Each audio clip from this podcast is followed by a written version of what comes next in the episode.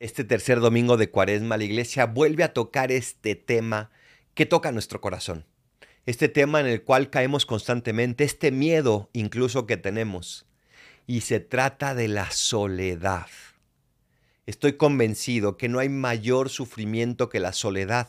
Porque yo puedo estar enfermo, pero si estoy acompañado, ese dolor se comparte. Yo puedo tener angustia, pero si me siento amado, ese dolor se comparte. Y puedo tener toda la salud, todo el dinero, todas las experiencias, y si estoy solo, ¿de qué me sirve? Por eso la iglesia reza, mis ojos están siempre fijos en el Señor, pues Él libra mis pies de la trampa. Mírame, Señor, y ten piedad de mí, que estoy solo y afligido. Mírame, Señor, y ten piedad de mí, que estoy solo y afligido. ¿Cuánto bien nos haría esto?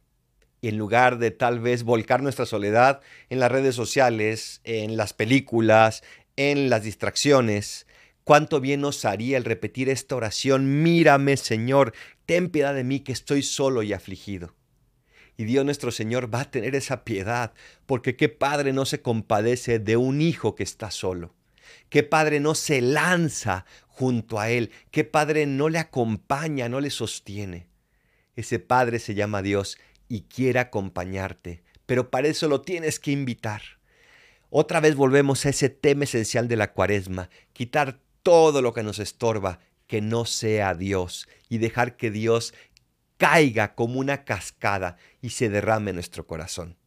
Pídele el día de hoy a Dios nuestro Señor que en tu soledad, en tus momentos de soledad, Él tenga piedad y te acompañe.